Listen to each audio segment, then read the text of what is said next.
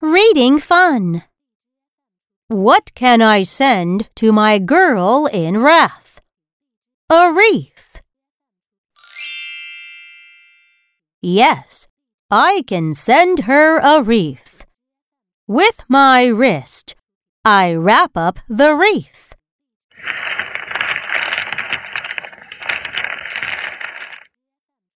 I write a letter to go with.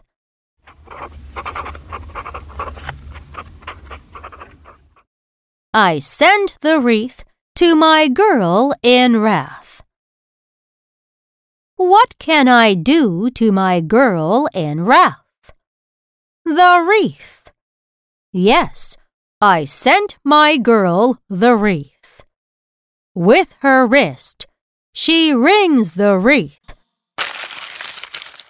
She dumps the wreath. This is a wrong wreath. To my girl in wrath. Now, let's read.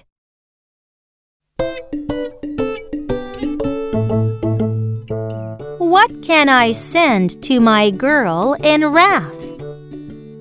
What can I send to my girl in wrath? A wreath. A wreath. Yes, I can send her a wreath. Yes, I can send her a wreath. With my wrist, With my wrist, I wrap up the wreath. I wrap up the wreath. I write a letter to go with. I write a letter to go with. I send the wreath I send the wreath to my girl in wrath. to my girl in wrath. What can I do to my girl in wrath? What can I do to my girl in wrath? The wreath. The wreath. Yes, I sent my girl the wreath. Yes, I sent my girl the wreath. With her wrist, With her wrist, she rings the wreath. she rings the wreath. She dumps the wreath. She dumps the wreath.